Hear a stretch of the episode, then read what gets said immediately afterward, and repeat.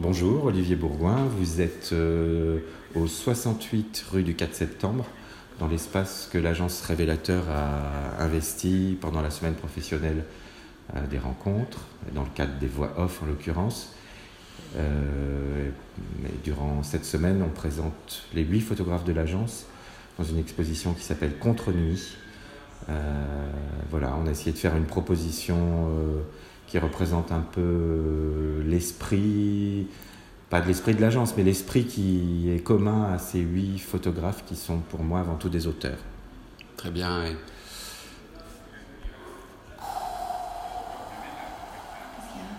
Non, c'est moi qui suis. Qu'est-ce que je voulais Oui, donc Olivier, est-ce que tu peux présenter plus particulièrement chaque, euh, chaque travail, chaque photographe euh, et en même temps situé euh, là où ça se situe dans, une espèce d'imaginaire collectif avec un vrai statut de l'image à chaque fois très très particulier. Alors, si on commence par l'ordre alphabétique, ce sera Dan O'Kant en premier qui euh, la présente une série assez ancienne qui n'avait jamais été montrée euh, avant la première présentation de cette expo qui avait eu lieu au Pangolin à Marseille et qui est un travail assez classique avec un soin particulier sur le tirage et une atmosphère euh, de chronique nocturne dans, un, dans plusieurs lieux indéfinis, mais comme ça, une petite errance. Et comment s'appelle la série? Chronique nocturne. Voilà. Et euh, c'est peut-être aussi la façon de rentrer de la manière la plus classique euh, dans cet accrochage, puisqu'après les démarches sont un peu, un peu différentes. Mais Dan, c'est vraiment quelqu'un qui est attaché au tirage argentique euh, voilà, c'est moi aussi je suis attaché euh, à ça. Suivant. Christine Delory Montberger. Montberger. Montberger, excuse-moi.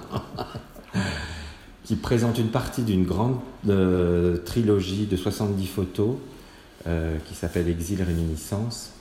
Et donc là, le terme du noir, on l'aborde plutôt par par l'obscur, le caché, euh, une espèce de, de, de, de quête d'une mémoire euh, altérée, de souvenirs cachés. Et c'est par euh, une fouille photographique dans, de, photographie de famille. Elle a pris des détails de, certaines images d'albums de, famille, qu'elle essaie de trouver des indices, et qu'elle trouve d'ailleurs, et qui lui permettent de tisser un fil euh, à la fois très personnel sur son histoire familiale et puis dans un, avec un contexte historique. Euh, Qu'il faut nommer. Voilà, et euh, puisque c'est quelqu'un, ces photos commencent juste à l'après-guerre, et on sent, on sent ça, on sent un, parcours aussi entre l'Italie où elle est née, l'Allemagne où ses grands-parents ont migré, la France, l'Allemagne où elle est revenue. Enfin voilà, il y a comme ça un, éclatement de parcours et euh, la recherche de. Une mémoire qui échappe au traumatisme de la Shoah, il faut le dire comme Exactement. Voilà. Ensuite. Laure Pubert. Euh, qui est avec nous, qui va nous donner quelques mots de son nouveau livre. Son livre qui sort euh, aux éditions Arnaud Bisalion et dont on présente ici euh, quelques images dans une installation un peu différente de celle qu'on avait faite au Pangolin, justement à Marseille, et dont on peut retrouver aussi un large extrait à la maison Robert Doisneau à Gentilly en ce moment jusqu'au 30 septembre. Et donc il y a une très jolie actualité, oui, à, la fois Ouais, à la fois sur le plan de l'exposition dans un lieu assez, assez renommé, à la fois par la, jolie petite édition euh, qui retrace assez bien tout son travail. Alors je vais lui demander de nous en dire quelques mots. Alors, euh, bonjour Laure. Bonjour.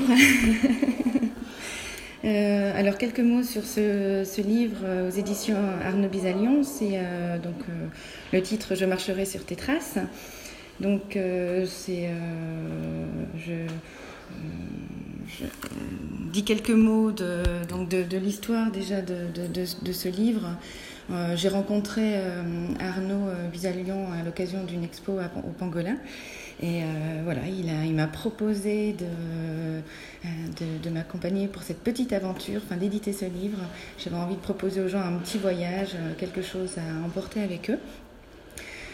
pour retrouver m'accompagner dans ce voyage sur les traces de ce personnage qui avait été pour moi une obsession euh, pendant mon séjour en Norvège où j'avais J'avais cette hantise de, de, comme d'une mémoire effacée qu'il me fallait absolument retrouver, et d'un personnage, d'une personne, d'une rencontre possible.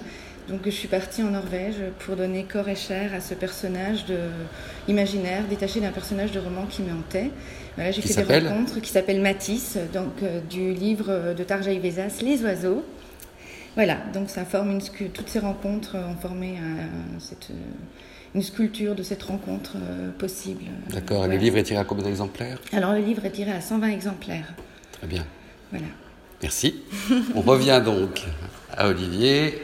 Alors, on présente aussi un travail de Michael Serfati qui s'appelle Au cœur de la nuit. Euh, non, c'est Choses au fond de nous, pardon, pardon, pardon. Et euh, où il a fait des prises de vue euh, nocturnes, de foule. et à partir de ces prises de vue, il en a extrait certains visages qui semblent comme ça bah, sortir de l'obscurité, vouloir. Euh, c'est fantomatique. Hein. Voilà. Peut-être échapper à cette obscurité ou peut-être au contraire nous inviter à les, à les rejoindre. Moi, je ne sais pas trop s'ils sont bienveillants, si, voilà, mais euh, j'aime bien cette, euh, ce questionnement, ce, cette possibilité. Et on a essayé de faire une, une petite installation fonctionne très bien, je veux dire, parce qu'on est en face des, des, photos. Et euh, voilà, Donc il y a euh, un, relais avec l'obscur, l'obscurité, euh, la profondeur, le noir, la nuit, les abîmes, la fantôme, les fantômes, la fantomatique, enfin c'est assez l'invisible. Avec, des, avec des, cadres aussi qui ont des formats un peu différents et des profondeurs différentes et qui mm. jouent aussi un peu, un peu là-dessus. Très bien, suivant. Une grande rétrospective s'annonce. Valérie Gondran. Oui. Euh, qui fait un travail en couleur. Qui fait un travail en couleur très attaché toujours au tout petit format et qui, elle, euh, constitue, depuis qu'elle fait de la photographie, euh, ce qu'elle appelle un abécédaire, dans lequel elle pioche des images qui peuvent se retrouver dans plusieurs petites histoires. Là, on a une série de neuf images qui, pour elle, est une longue histoire en l'occurrence, celle-là s'appelle One Lonely Night. Euh, donc chacun peut y faire sa propre histoire aussi. Et euh, Valérie ne s'interdit jamais de réutiliser une image dans une autre série, ce que je trouve assez intéressant sur le côté un peu mouvant comme ça de, d'une image qui n'a pas un seul statut, qui n'a pas qui n'est pas inséré dans toujours les deux mêmes images. Oui, qui n'a pas un seul sens établi et figé, mais qui peut euh, prendre un autre sens quand elle est associée dans une série à autre chose. Exactement. Et donc il y a une forme de polysémie euh, qui, qui, se dégage et qui nous a, enfin, et donc une forme de diégèse. Hein. on appelle la diégèse la façon de monter un discours.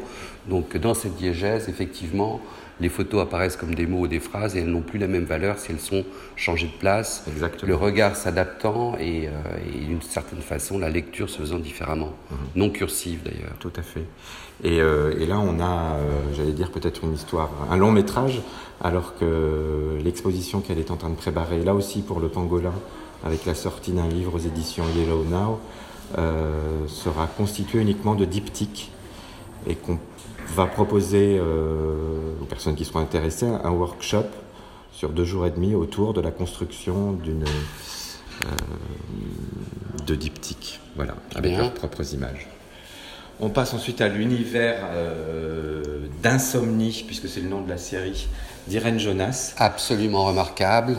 Qui est constitué de, de 16 photographies qui peuvent être des photographies qui représentent des images mentales, qui représentent des moments lorsqu'on se réveille la nuit, lorsqu'on pense à certaines obsessions.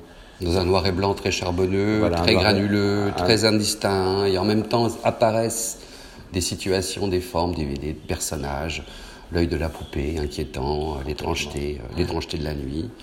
Le bateau qui va, on ne sait vers quelle destination, et avec toujours cette, cette, cette matière euh, très, très, très présente qui est en fait due à une intervention euh, manuel, puisqu'à l'origine ce sont des tirages argentiques sur lesquels euh, Irène euh, imprime, enfin pas imprime, mais euh, peint avec un pigment noir, ce qui crée ce filtre, ce, grain, cette, cette, épaisseur, cette noirceur, et, qui l'empêche justement de peut-être de dormir et de voilà. Oui, donc le statut des images se répare au fur et à mesure qu'on les exprime et qu'on les met en forme, qu'on les encadre et tout d'un coup s'affiche quelque part un paysage mental qui est un paysage nocturne, blessé, euh, euh, absolument incroyable, et d'une grande, euh, non pas triste d'ailleurs, mais d'une grande légèreté finalement, et très picturale, notamment sur la série de la, enfin, cette photo de la main, qui est, des deux mains, qui est absolument incroyable. Et moi, ce que j'aime aussi dans cette installation, c'est la, pérégrination mm. visuelle qu'on a et qui nous ramène, pour moi, hein, toujours à cet œil. Et je trouve, je trouve que c'est à la fois un bon début pour regarder cette série et une fin aussi. Il y a une espèce comme ça de, circulation, de, de loop, de mm, mm. voilà. Moi, je... œil qui situe peut-être le, rapport à une surréalité à Buñuel d'une certaine manière, mais peut-être autre part aussi. C'est sûr. Donc et euh, nous passons à Estelle Lagarde, dont on présente deux grands formats, ce qui est euh, finalement dans cette exposition les, les, deux seuls très grands formats, enfin ces grands formats. Et là, c'est une série qui s'appelle De Anima Lapidum, euh, autrement dit l'âme des pierres, qu'Estelle a menée dans différents édifices remarquables ou religieux en France pendant plusieurs années. Ça va de la petite chapelle jusqu'au monastère royal de Brou, où, euh, à l'instar de ses précédentes séries, c'est toujours le lieu qui lui conditionne, qui lui donne l'envie d'une narration, d'une mise en scène, puisqu'elle travaille essentiellement sur les mises en scène photographiques, et le temps de pause long, qui lui permettent là aussi euh, d'évoquer des fantômes, d'évoquer des réminiscences. Euh, des esprits et des, esprits. Et euh, avec aussi beaucoup l'utilisation du clair-obscur et voilà, certains mystères. Voilà, c'est. Voilà, enfin, et Estelle, en fait, pour, pour tout dire, a été la première à entrer dans, dans l'agence Révélateur et ce, je, lui, je, lui, dois la création de l'agence en fait. C'est par elle que j'ai eu envie de monter l'agence. Très bien. Quelle est l'économie du festival? Je pense qu'on a fait le tour là, non? Oui, on a quand même, je tiens à ah parler d'une photographe invitée qui est Nathalie Bagari, qui est une artiste que je connais depuis plusieurs années, que je n'arrête pas de croiser au hasard de la vie et puis au hasard du tout maintenant puisqu'on se, on se suit et qui présente le début d'une nouvelle série euh, qui s'appelle Funny Valentine euh, elle en est vraiment tout à fait au début et qui. Euh, c'est une série qui est née en fait, si elle s'appelle Funny Valentine, c'est parce qu'elle a appris le jour de la Saint-Valentin qu'elle avait un cancer du sein. donc voilà, et c'est aussi là une, traversée de, cette épreuve, de ce que ça a pu bouleverser dans, sa vie, dans son rapport au temps, aux autres, au temps qui reste. Euh, et l'urgence d'exprimer de, certaines choses. Et je tiens aussi à parler surtout, du, enfin pas surtout, mais aussi du film qui a été euh, diffusé hier soir euh, lors des, nuits de, voix off à la cour de l'archevêché. Elle en était invitée. Et c'est un film qui s'appelle Le Pont de Sel et j'espère qu'on va le voir vite ailleurs parce que c'est une, énorme claque et, où elle mêle à la fois images fixes et film avec une bande sonore incroyable. Et voilà, je ne sais pas si c'est sur son site, mais si, si le film y est, il faut que tout le monde le regarde. Très bien. Donc dernière petite question, euh, je ne sais pas si on peut la poser comme ça d'ailleurs, mais comment se finance toute cette opération euh, déplacement des artistes, de location de la galerie Quelle est l'économie sous-jacente ou, avérée de, de, ce travail qui est quand même assez, assez, assez bah. formel et assez, assez puissant collectivement. collectivement. Le, thème, euh, en fait, l'expérience de, l'exposition au Pangolin à Marseille euh, nous a donné envie de la prolonger, cette expo. De, on s'est vraiment rendu compte qu'à ce moment-là, il y avait vraiment quelque chose. on le savait, mais concrètement et visuellement, on s'est rendu compte qu'il y avait une énorme cohérence avec des différentes expressions, mais une énorme cohérence entre les photographes de l'agence et donc on s'est dit, Arles, il faut qu'on y soit. C'est la première fois que l'agence Révélateur euh, a une visibilité à Arles. Et donc euh, collectivement, chacun a participé au financement de la location de cet espace. Et, euh, et moi, je me suis un peu chargé du reste, c'est-à-dire du transport, des frais de communication, d'être là au service d'une œuvre collective, d'une certaine, manière. Exactement. Si on, juge par ce qui est accroché sur, sur ces murs et d'une certaine expression, d'une certaine psyché. Et On est de l'autre côté du miroir. Exactement, exactement. Et avec la volonté de renouveler ça l'année prochaine Peut-être pas sur une semaine parce que c'est quand même beaucoup, beaucoup de travail, je trouve, pour euh, une durée assez courte. Mais enfin, on fait des rencontres formidables. Mais en tout cas, au moins 15 jours l'année prochaine. Et j'espère dans ce même lieu.